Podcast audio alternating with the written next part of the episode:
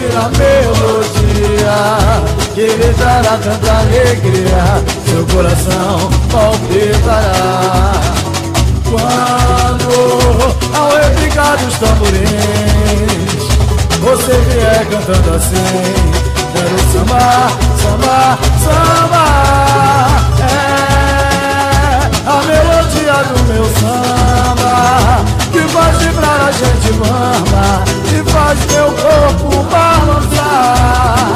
Quero ouvir você gritar bem alto, meu amor, cantando e sambando no asfalto. Oi, dá licença, deixa a X9 passar.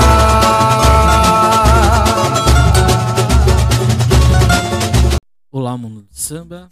Olá, Carnaval de Santos. E olá, Carnaval de São Paulo. Sejam bem-vindos ao podcast Sampa Samba. É hoje um podcast muito especial, porque hoje nós vamos descer a serra. No caso, no caso eu já estou aqui, né?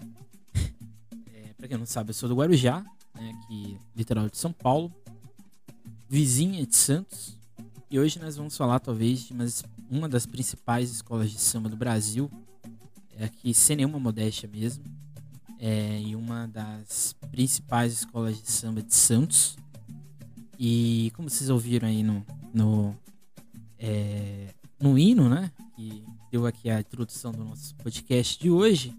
Hoje nós vamos falar da X9 pioneira, né? X9 que é a, é a madrinha da X9 paulistana, detentora de sete títulos não oficiais do Canal de Santos, em 1947, 1948, 1949, 1950, 1952, 1953 e 1955. Não, né, se não bastasse só isso, é detentora de 19 títulos do grupo especial e Santos em 1956, 64, 73, 75, 76, 77, 78, 79, 81, 83, 90, 95, 96, 98, 2008, 2011, 2012, 2015 e 2017. E além de sete títulos é, em taças e prêmios na capital de São Paulo, né, em 48, 49, 50, 51, 54, 64 e 69. Então a gente está falando de uma das principais, é, assim, quando eu disse que não é nenhuma modéstia dizer isso, entender o Carnaval de São Paulo, né, com, aqui já no contexto estadual, entender o Carnaval de escola de samba é passar pela história da X9, tá? É, pode parecer assim tanto quanto estranho para quem é de hoje, né? Ou para quem não, não está na pesquisa do Carnaval é, brasileiro, é, a gente normalmente, quando a gente vai falar de carnaval, a gente tem a, a- o grande, talvez o grande erro de apontar o carnaval apenas como escola de samba ou o que acontece no Rio de Janeiro e São Paulo. O que acontece no interior de São Paulo, no caso aqui no litoral também, o que acontece em outras capitais como Recife, eh, Salvador, Olinda, né?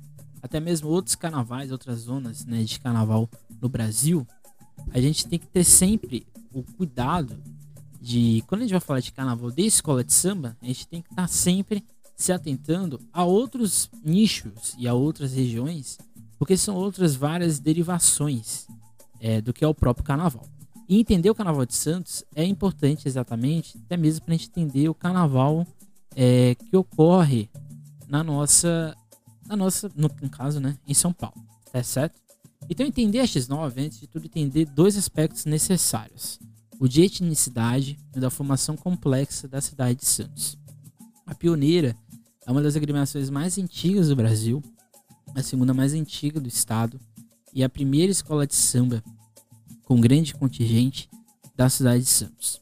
Como, como podemos ver nos, nos seus títulos, né, é uma das potências do carnaval e com uma legião de torcedores pela cidade de Santos e por outras partes do estado, certo?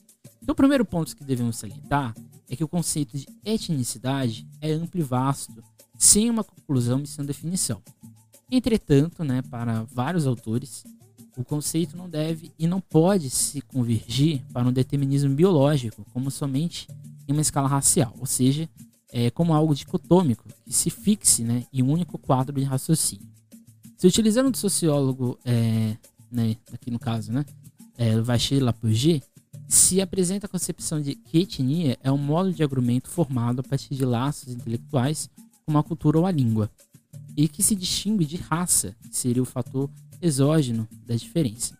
São agrupamentos que independem de traços hereditários ou consanguíneos, a partir do momento que compartilham de representações ou características que as aproximam, e portanto tem também é, também né, é necessariamente o tipo de nacionalismo. O que aqui coloco é que o conceito de nação ele deve ser posto como é, algo à parte desse conceito de etnicidade, o que infere não confundir o projeto de Estado-nação com os grupos étnicos. É uma construção histórica e que se forma com uma hierarquia em mitos e representações totalizantes, ou seja, é um discurso que se converge do que é a própria ideia étnica e de raça. É, aqui, né, se a gente for olhar na sociologia, né, vários autores caminham em posição bem próxima, né, já que para a sociologia é uma crença subjetiva na comunidade que constitui o que é o étnico, e aqui citando Max Weber, se constrói nos costumes, semelhanças e lembranças. Portanto, a identidade étnica, a crença na vida em comum, né, é, constrói-se a partir da diferença. É uma relação heterogênea nesses grupos e é uma construção social bastante problemática. Então, ou seja, o discurso do Estado-nação, se for pensar aqui, né, o discurso brasileiro, né, principalmente é, nesses anos 40, a gente vai ter uma, uma grande contradição, né? É um Estado que se diz, né, é, como podemos dizer, até hoje, né? Um Estado que se diz miscigenado, um Estado da relação cordial entre diversas raças. Só que quando a gente vai analisar é, profundamente, né, as relações, principalmente em escola de samba, principalmente na, nos anos 30, 40, né, a gente vai perceber que existe, né, um ranço, né, ou um preconceito, né, um racismo, às vezes velado, às vezes explícito, às vezes estrutural ou não, sobre essas comunidades, certo?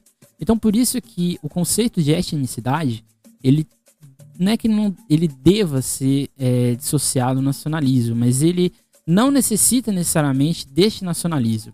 Porque senão a gente não teria, por exemplo, escola de samba, se, a gente tivesse, se todas elas tivessem é, se convergido, né, tivessem convertido a esse nacionalismo barato brasileiro. Então a etnicidade é uma reafirmação, uma é, que não é totalmente fixa, né, ela está sempre se movendo desses grupos certo? E não está totalmente atrelado somente à questão racial, certo? Ela está também atrelado a outros componentes, né, que a formam e assim por diante, certo? Então, é, de certa forma, só que é por isso que os, é, né, dentro do conceito de etnicidade, a gente tem a preocupação em entender que a ideia de nação é algo que precisa ser total, né? E aqui, se a gente for pensar, né, a X9, por exemplo, a X9 ela se funda num bairro é, operário, né, no caso de estivadores na cidade de Santos, e que é um bairro praticamente né, de população negra ou né, de é, pessoas que estão dentro dessa realidade. Então, de certa forma, é, a cidade de Santos até hoje é uma cidade muito racista, né, muito preconceituosa, e que, de certa forma, quis né, impor um padrão para sua população. Isso aqui, né, qualquer cidade brasileira nesse período, né? É uma questão muito forte, né? Que é a ideia de equidade geral, né? De que a nação é o grupo mais amplo a qual as pessoas creem estar ligadas por uma filiação ancestral. Só que nem sempre essa filiação ancestral ela é uma coisa que está dentro, né? Desses grupos étnicos. Não é uma coisa que está necessariamente dentro desse respeito à, heterogene à heterogeneidade existe na verdade uma ideia criada, né, forjada, né, quase que uma imaginação que é posta sobre estes grupos, né, como se o que eles fazem não é o correto e o correto é isso que nós estamos impondo. Ou seja, uma imposição com uma definição fictícia que impregna, né, que está, né, dentro de uma impregnação de uma simetria que pode ter na etnicidade um, um princípio de utilidade, que aqui no caso do, do Estado brasileiro ele se utiliza da ideia de etnicidade para dizer que não, existe, não existem diferenças, né? que todos somos iguais, a chamada raça Brasil. Né? Porém, a nação, em seus discursos diversos, deve promover um encerramento subjetivo e os grupos étnicos não. Portanto, é uma realidade forjada e que é replicada a todos. Porém, não é no nacional que construímos nossa identidade, mais nas comunidades a quais pertencemos. E acho que aqui é a grande questão para a gente entender a X9, né? A X9 ela tá dentro de um bairro, um dos maiores bairros de Santos, que é o Macuco, que a gente vai ver mais para frente, que é necessariamente um bairro de formação operária, é um bairro de formação negra na sua grande maioria. A gente tem ali alguns é, comerciantes, alguns imigrantes, mas a sua grande maioria de, de, uma população negra muito presente. É, então, ou seja, o que forma a X9 não é, e assim como qualquer é, grupo carnavalesco no Brasil, não é o Estado, não é o discurso do Estado Nacional que vai formar a identidade destes grupos, mas sim as particularidades dentro deles, certo? E aqui na, no início dos anos 30, nos anos 40, dentro dessas particularidades destes grupos étnicos, certo? Então, assim, é, a etnia não pode ser resumida a um quadro comparativo, ou em muitos aspectos, de não ocorrer uma definição do próprio conceito em si, como se resumisse a uma tribo ou raça. E nesse caso, uma crítica é, aqui, né, que eu faço, né, a etnologia e antropologia, que normalmente é, coloca como se fosse um, um folclorismo dentro destes grupos. O problema que ocorre dentro de um quadro comparativo é o de gerar um apagamento ou afastamento do que aquele grupo é ou não, onde parece impossível encontrar um critério único universalmente válido, em que varia de pesquisador em sua orientação e, análise. Isso aqui é muito é, forte na antropologia social, é, estruturalista do Levi-Strauss, né, de várias pessoas que o seguem, é exatamente de é, só porque todas, só porque uma escola de samba, né, é, é desse jeito, todas as outras escolas são desse jeito, e assim a gente traça um quadro comparativo. Assim também vale para qualquer grupo carnavalesco no Brasil. A gente não pode simplesmente criar um padrão e a gente colocar é, todo ele dentro dessa lógica.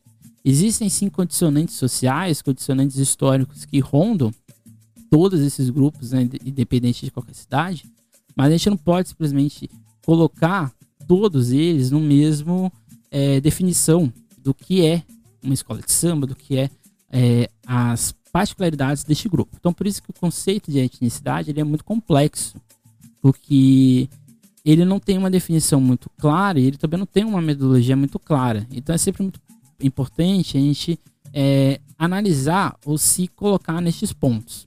Então, esse conceito de etnicidade dentro da X9 também é muito importante, né? Porque a X9 é uma escola de samba muito antiga em, em Santos. Ela vai ter como a principal rival a Brasil, mas a Brasil surge um pouco depois. E as outras escolas que vão forma, se formando já em Santos já estão no modelo ou próximo de São Paulo ou próximo do Rio de Janeiro. A X9 não, a X9 é uma escola de samba quase que isolada do que está acontecendo tanto em São Paulo quanto no Rio. Porque em 1944, a única escola de samba que ainda existe em São Paulo até hoje era a Lava Pés.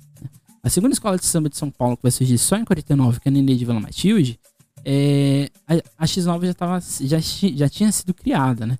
Então, seja, existe uma, como podemos dizer, particularidades na formação do Carnaval de Santista que é que a gente não pode simplesmente criar uma generalização, uma estrutura muito forte. Então, portanto, alguns aspectos que impedem que ocorra uma simples estruturação comparativa é, entre unidades étnicas. E nesse caso, utilizando é, também aqui né, dessa ideia da etnologia, da etnia, da etnicidade, e que chama é, de uma certa, vamos dizer assim, seria uma ingenuidade achar nessa estrutura ou uma questão estrutural. O ponto é que se torna complexo e limitado criar listas e traços em comum, já que não é um dado que garante que há algo comum, o que pode inclusive ser traços de distinções. É, o mais seguro é tomarmos a cultura como um modo de consciência que as pessoas têm de si mesmas, ou seja, nas articulações envolvidas e que, portanto, constrói suas características. É, outro apontamento que também é importante a gente ter em mente é que nenhum desses grupos está isolado. Né? Ele não está isolado dentro da sua lógica, né? ele está dentro ainda de um fator externo. Então isso garante aspectos que os formam, mas o contato com, é, constante fora dessas fronteiras é, é o que vai gerar exatamente as particularidades existentes. Outro aspecto é que é um atrito sempre atuante entre traços do cotidiano, o coletivo e o individual, Portanto, o objeto das pesquisas sobre etnicidade passou do estudo das características dos grupos para o estudo das propriedades em um processo social. Então, ou seja, é, a X9 é uma escola de samba negra, principalmente, é, simplesmente, não, é uma escola de samba negra na cidade de São Paulo. É, hoje talvez nem tanto, mas a sua formação é basicamente uma população negra dentro da cidade de Santos, como tinha Inês é, e outros vários é, bambas que tiveram na X9. Porém, a X9 ela se tornou uma escola macro. Né? Hoje ela é uma grande escola de samba em Santos, e mas ainda está dentro dessa lógica é, de uma afirmação né, é, negra dentro do, da cidade. Então, a cidade de Santos é fundada no ano de 1546 e se insere em todo o contexto colonial de, uma, de sua cidade vizinha, São Vicente, ou seja, de uma produção açucareira e com considerável contingente de população de negros escravizados. Porém, o desenvolvimento da cidade era bastante provinciano, sendo muito mais importante como, poder, como porto, como ponto de chegada e partida marítima, com algumas ordens religiosas e uma aparência ainda colonial até o século XVIII. Se até a presente data a formação da cidade era baseada apenas no mar, nos séculos posteriores, Santos se desenvolve como um importante centro jurídico de ligação entre o mar e o interior de São Paulo e que lhe garante, em 1839, a categoria de cidade de fato. Mas é no século XIX que tudo muda, né? São, é, Santos, ela é berço de... Ela é um dos núcleos abolicionistas é, da cidade, por exemplo, do estado né, e do Brasil. Santos é a é, um importante centro né, de passagem, principalmente econômico. Por mais que até o século XIX Santos é, ainda não era um importante escoadouro da produção paulista, até porque isso estava acontecendo mais no interior do que no litoral, é, quando é, o Estado e até mesmo a economia brasileira passa a ser exportadora de forma mais proeminente, Santos aí sim vai se desenvolver de forma mais aguda, certo? Porém, já com a chegada da família real, né, Santos, com a abertura dos portos, né, que não acontece só no Rio de Janeiro, acontece também em Santos, isso vai criar também um desenvolvimento na cidade, com chegada de outros, é, com chegada de estrangeiros e assim por diante. Com o crescimento do café no interior de São Paulo, se intensifica de fato o que seria a cidade posteriormente, né? um fluxo intenso de ondas imigratórias oriundas da Europa em especial de italianos e espanhóis, com um deslocamento grande de negros vindos do interior de São Paulo e com uma burguesia crescente após o boom do café, o que faz de Santos uma capital não oficial do estado e o principal centro econômico, ou um dos principais centros econômicos do país no período, quando se implementa a Bolsa Oficial do Café. Isso aqui é muito importante porque Santos é uma cidade que vai ter um núcleo, é, um núcleo imigrante muito forte, principalmente espanhóis italianos e também japoneses, mas italianos e espanhóis são muito fortes.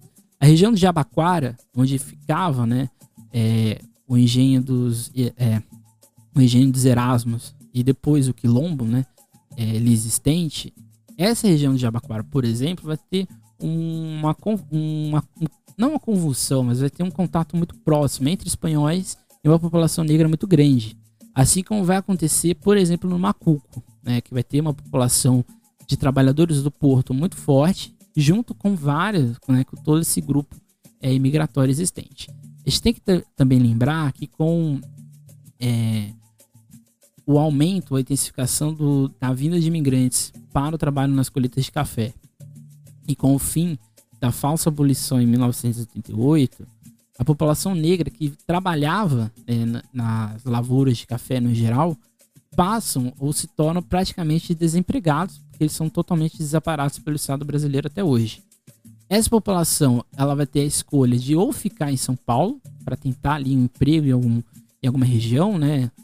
Tanto é que, por exemplo, né, o aumento da população negra de São Paulo cresce no final do século XIX e início dos anos 20, e boa parte dessa população vem para Santos, certo? Porque em Santos tinha um porto, era um trabalho, de certa forma, é, garantido, né? Ele era, de certa forma, ainda é, de certa maneira, um pouco sazonal, a atividade portuária, porque depende muito do ciclo e do, do escoamento muito forte ou não do, de certo produto. Então, de certa forma, é, essa população negra ela vai crescer, de certa maneira, no século XIX início do século, início do século XX também aqui em Santos. E junto com tudo isso, vem uma. se cresce, né? Uma população burguesa, uma elite que vem de São Paulo, que tem casa em São Paulo e que tem casa em Santos, né? Por causa da Bolsa de Café. Então, ou seja, Santos é uma cidade profundamente. É, vamos dizer assim, efervescente no início dos anos do, do século XX. Com isso, Santos se torna importante dentro de debates sociais e que vai marcar toda a sua geografia, né? como os bairros do Jabaquara e hoje o que seria a região da zona noroeste, do Macuco, na região dos morros, né? né? Hoje os morros, né? Se é, giram em torno da Nova Sintra, Marapé, São Bento, Vila Matias e ali a região do Monte Serra, que garantem uma resistência negra na cidade e a principal zona de trabalhadores.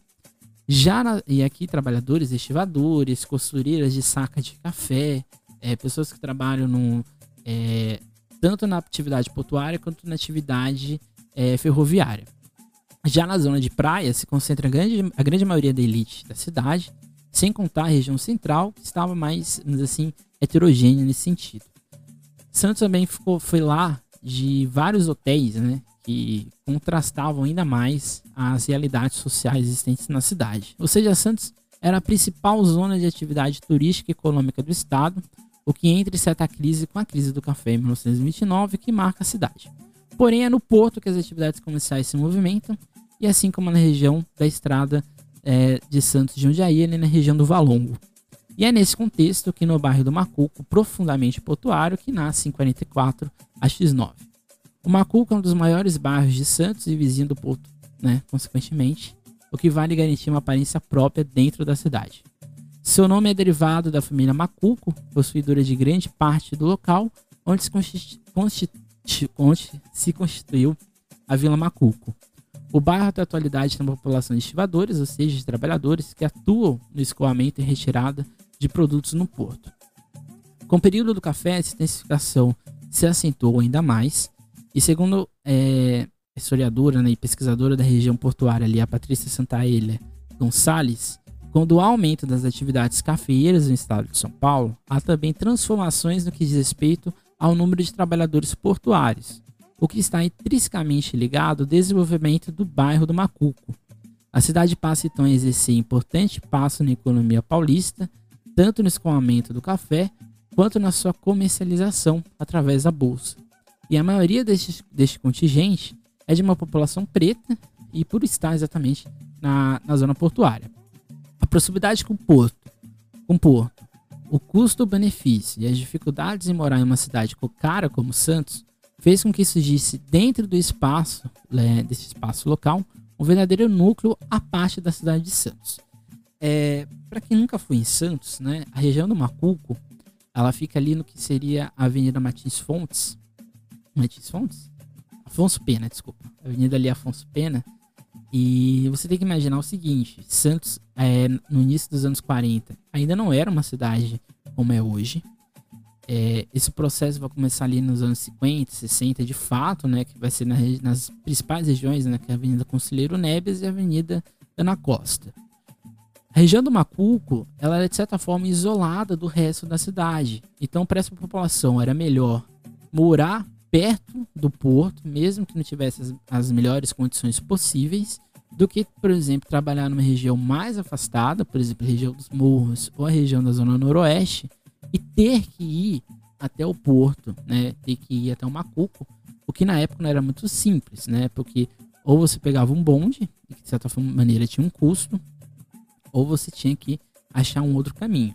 Então, de certa forma, é, isso é um contraste social dentro da cidade e que forma exatamente grupos étnicos, como o Macuco, né, que vai criar, de fato, né, vai se criar né, nos anos 40 um grupo à parte da sociedade cientista, certo?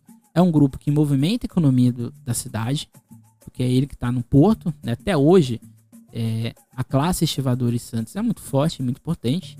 Então é este grupo étnico que vai se formar ali no Macuco que vai criar logo depois da X9. Ou seja, estamos falando de uma classe operária, estivadores, doqueiros, escovadores, de uma classe média de pequenos comerciantes, profissionais liberais, servidores públicos, e uma classe com certo poder, que era exatamente existiam ali alguns homens de negócios, comissários e assim por diante, que vão formar uma visão própria de contato com a cidade, principalmente da classe trabalhadora é, geral, seja no âmbito cultural ou até mesmo de resistência racial, tendo em vista que boa parte desses grupos eram de negros. Se olharmos bem a formação do Macuco, podemos perceber que a formação de Santos é bastante aproximada com a então capital do país, o Rio de Janeiro. E assim como o Rio, o Carnaval de Santos será como seu berço exatamente a zona portuária. Porém, como qualquer carnaval no Brasil, existiam núcleos de diversão pela cidade, né? A classe mais rica, né? Uma elite se divertia ali no, nos hotéis na região é, da praia, né? Por exemplo, quem já foi em Santos, aquele hotel, né? Com um aspecto mais antigo que fica ali no, né, ali na, na transição da, da ponta da praia com a avenida é, que fica ali na orla. Aquele hotel ali era um, um, grande hotel, exatamente de um carnaval mais luxuoso, né? Esse carnaval de salões. Porém, na cidade existiam vários outros é, espaços, principalmente a Praça Mauá e a Praça José Bonifácio, e alguns anos depois a própria Praça da Independência. Mas a Praça Mauá e a Praça José Bonifácio, onde ocorriam os principais eventos carnavalescos da cidade na ordem mais popular. Mas antes da X9, outras agremiações já existiam, como conta o Marechal do Samba de Santos, né? Por exemplo, em 1940 tinha surgido a Escola de Samba Dois Pinguins, em 1941 a número 1 do canal 3, e aí vem a Favela em 1942. Porém, essas três escolas de samba elas não eram de fato escolas com grandes contingentes, né? Tinham ali 20, 30 pessoas. A X9, que vai surgir em 1944, não. A X9 era uma escola de samba mais é, forte, tinha um grande número de pessoas que saíram nela, e, e nesse contexto, né, a X9 surge já como uma, uma, uma potência local, né, que depois vai ser uma potência é, até os anos 60 também no estado. A X9 é fundada em 1944, no dia 1 de maio, porém com um grande contingente, contingente de componentes, o que lhe garantia um verdadeiro corpo dentro dos festejos carnavalescos da cidade. Não era muito comum ter escolas de samba de grande porte, sendo a X9 até meados dos anos 60 uma potência dentro do estado, como acabei de dizer, né? Inclusive ela vai ganhar vários concursos dos anos 50 e início dos anos 60 em São Paulo, seja nas batalhas de confetes ou em cortejos, né, que aconteciam. O nome é inspirado de uma revista em quadrinhos de contos policiais, tendo como, como protagonista o um morcego negro, que é um derivado do agente secreto X9, porém não foram seus fundadores que deram o nome. O, esse agente, né, ele era muito, como podemos dizer, visto como um malandro, né? Não como um malandro, mas ele combatia a malandragem, né? E não é à toa que a ideia, né, do termo X9 no Rio de Janeiro é um, é um apelido, é um não é só no Rio de Janeiro, em outros lugares também são, é, né? Que é exatamente uma ofensa, né? Você é X9, você é um, um delator, você é um fofoqueiro e assim por diante. E é nesse contexto, né, que vai surgir o nome da escola. Porém, não são os fundadores que dão o nome X9, né? Segundo conta uma das várias origens do nome, consta que um baterista do, do, de uma banda, né, chamada Tricolor, chamou, chamou eles, né, um grupo que estava ali, de aí vem uma quadrilha de bandidos da, da, revista X9. Um grupo, né, formado por Manezinho, Seu Catarina, Acácio Bonzinha, Eurico Branco, Afonso, entre outros, formariam depois a X9, né? E a X9 ela é, na verdade, oriunda de uma roda de samba, é, de um grupo chamado Mensageiros do Samba, que se reuniam, né? É, como uma forma ali de descontração, de investimento, né? E nos períodos carnavalescos, para saírem, um, uma espécie de rancho que foi que existia, né? Do, de estivadores do Porto de Santos e que depois vai se tornar agremiação e eles vão exatamente adotar esse nome, que era exatamente o nome depreciativo, e que eles vão usar para ser o nome da escola, que é X9, certo? Porém, né, é, a gente não pode se enganar e achar que não existiam, por exemplo, proximidade com o poder público, né? É, é até mesmo tanto quanto dúbio dizer isso, mas de certa forma por mais que é, houvesse uma certa aversão a escola de samba, até mesmo o seu Nenê diz isso, né? É, por exemplo, né, nos anos 40, anos 50, até mesmo anos 60, era muito comum ou a repressão a essas rodas de samba, ou até mesmo a perseguição destes grupos, né? E a X9 não foi diferente. Porém, diferente de São Paulo, o poder público dava certa quantia de dinheiro para essas escolas, exatamente para servir como uma espécie de panfleto da cultura e da história brasileira. Que é aquela ideia do, das escolas falarem, né, de enredo cívico, de enredos cívicos, de grandes heróis nacionais e assim por diante. Então, o historiador daí José Pereira, ele diz que o Carnaval de Santos sempre contou, de alguma forma, com a verba do poder público, mas isso não impediu que houvesse certo preconceito sobre essas manifestações carnavalescas. Então, assim, a X9 surge em 44, certo? Ela surge exatamente como uma espécie de, de rancho, né? Ela, é, ela, é oriunda de um rancho, mas ela se torna escola de samba.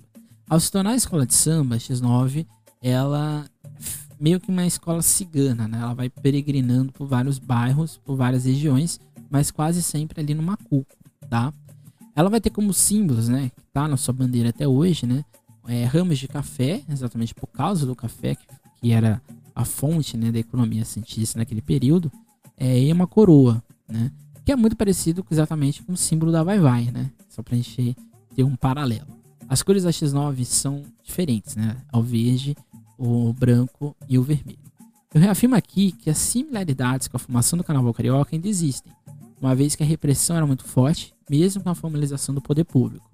Esse Carnaval dos Trabalhadores, em sua grande maioria portuários e com grande número de negros, formalizou uma outra perspectiva de se estender não só na folia da cidade, como no seu cotidiano, né? Como a gente viu inclusive no podcast que eu falo da Padre Paulo, né? Que é uma escola ali nas proximidades do Macuco. Isso aqui é importante porque é aquilo lá que a gente viu lá no início, né? É a formação de grupos étnicos. É, aqui no caso, um grupo étnico, na sua grande maioria negra, que é no caso na X9, mas eles vão criar uma nova é, interpretação da cidade que vai fugir dessa lógica do oficial existente, certo? Então essa reafirmação étnica e cultural e é de encontro de uma sociedade que fez as escolas de samba uma porta-voz da história oficial, é como se a escola de samba só tivesse uma única é, funa, é, funcionalidade para o poder público cientista, ou seja, de propagar uma história oficial, de propagar grandes feitos existentes na história do Brasil. Ou seja, uma é, como se fosse uma apropriação destes grupos, porque o carnaval vai se tornar muito popular, as pessoas vão é, curtir né, aquelas escolas de samba, e aí sim se viu ou tentou se utilizar a escola de samba como uma espécie de panfleto, certo? Eu acho que não deu muito certo, né? Porque as escolas, de certa maneira, é, até hoje seguem uma própria narrativa. Elas não precisaram ficar presas a essa lógica da oficialidade. Claramente, houve-se ali um, mutualismo entre as duas partes, mas isso é comum dentro, principalmente, dos grupos culturais no Brasil, né? Tem, esses grupos têm que estar aliados ao grupo político porque uma força não está fora da outra, certo? Ainda mais esse, nos tempos né, que nós vivemos. Então, assim, é, por mais que eles fossem oficializados, né, entre aspas, pelo poder público, eles ainda eram chamados de vagabundos. As escolas eram chamadas de escolas de malandro, como centro de vadiagem, como centro de bandidagem, e assim por diante, por diante inclusive, é a própria ideia de, persegui é, de perseguição.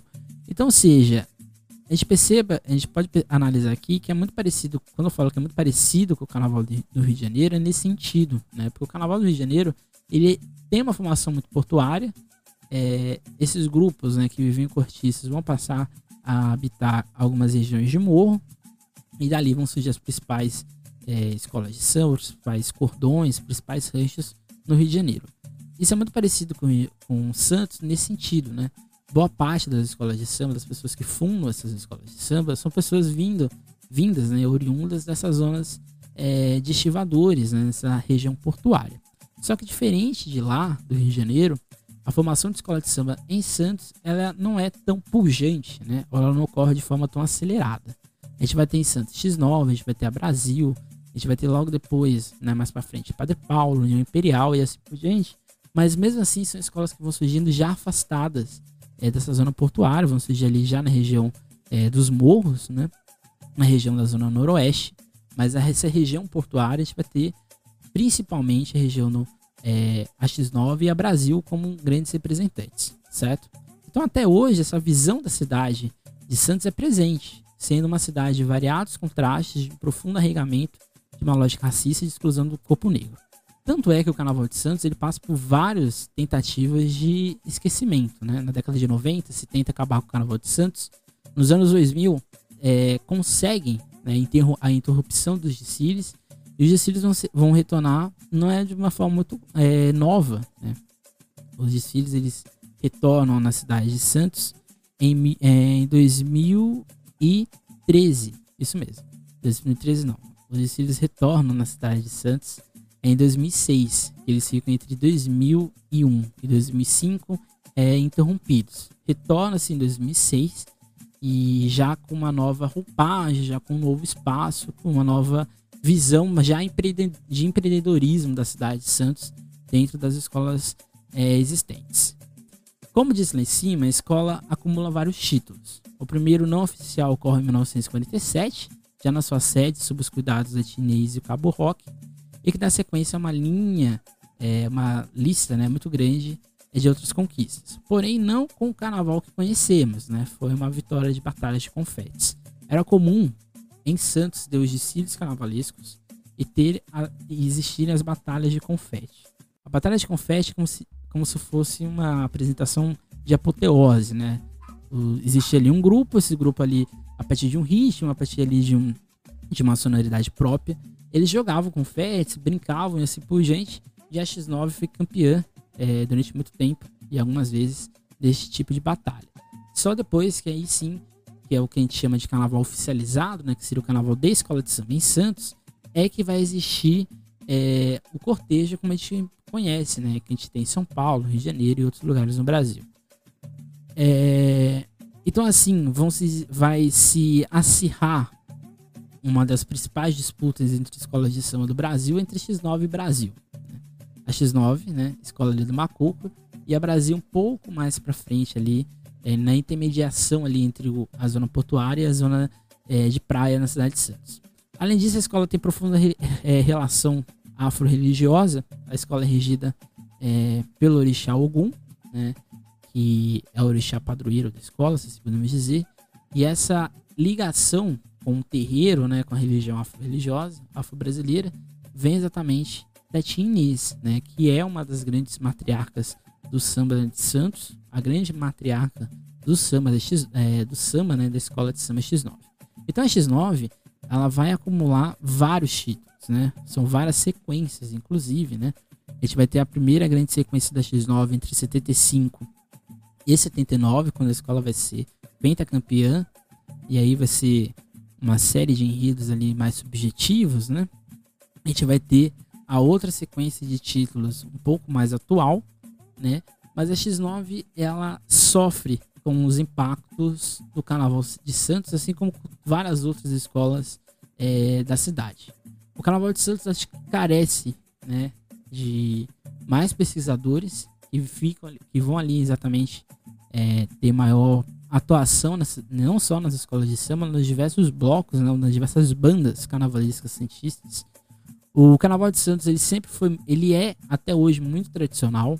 Né? Ele foi berço de vários é, sambistas, não só nas, que saem da X9, mas que saem da Brasil, da Padre Paulo, da União Imperial, é, da União dos Morros, é, de outras agremiações ali de Santos. É, além de, acho que de carecimento de pesquisa, o Carnaval de Santos carece também de investimento, não só do setor público, que de certa maneira tenta investir, mas principalmente do setor privado. Né? Santos é uma região com grandes empresas né? e que infelizmente não se preocupam, não dão atenção ao Carnaval da cidade. O Carnaval de Santos é um carnaval hoje muito simples, né? A X9 é talvez uma escola muito reconhecida mais pela sua afiliada, que é a X9 paulistana, do que por ela própria. Muita gente pensa, né, que é o contrário, eu já ouvi isso, né, que a X9 paulistana é a é a madrinha da X9, mas não, a X9 de Santos, a pioneira, é a madrinha da X9 paulistana, né? Tanto é que a X9, a X9 né, é, existe um laço até hoje entre as duas agremiações. Então acho que esse foi o podcast de hoje. Infelizmente ele foi um pouco menor, exatamente por causa do do pouco, do pouco material que a gente tem sobre a X9. É, é muito pouco, a gente tem apenas um, uma obra de fato publicada pela X9 e foi exatamente pelo Odair José Pereira. As outras é, publicações que a gente tem é, da X9, ela surge exatamente do, de um dos principais é, pesquisadores, historiadores né, do Carnaval Santista, que é o J. Muniz, que é o Marechal do Samba de Santos, é, que acompanha o Carnaval de Santos praticamente desde seu início. Né? Você pega ali as histórias é, do Marechal, você vai ter ali contos, né, relatos dele como criança, até mesmo da vivência dele ali é, na escola. A X9 para o carnaval do ano que vem vai fazer uma homenagem a São Jorge, é, ou seja, de certa maneira, que é, seria o secretismo né, com algum, então de certa maneira vai falar dela própria. É, a X9 vem aí de uma sequência de bons desfiles, talvez percando ali em algumas finalizações. O último título da X9 foi em 2017, no enredo Um Grito Heróico de um Povo, do Carnavalesco Igor Carneiro, que hoje é carnavalesco da X9 paulistana, né? Então aí é uma curiosidade aí pra gente ficar aqui na, na nossa cabeça. Então é isso. É, eu pretendo mais pra frente também trazer outras, outra, outros podcasts, outros episódios sobre o Carnaval Cientista, que acho que é um carnaval muito importante. Se você é de, de outra cidade, né? Do, canal, do estado de São Paulo, Jundiaí, Guaratinguetá, é, e outras regiões mais, é, região ali também do ABC. Se você é nessa região e você quer contar a história do seu carnaval, da sua escola de samba, você sabe, fique, né, sempre é, sabendo que esse podcast é do carnaval do estado de São Paulo, carnaval paulista, e, e sempre estamos aqui abertos a novas histórias, a novas possibilidades. É isso, até mais, da semana que vem. Não, de, não deixe de seguir a gente também no Instagram, não deixe de seguir é, a gente no Facebook, mas eu uso mais o Instagram, né? Que é o Emerson Canal SP. E, e aí sim, agora sim a gente pode dizer até mais.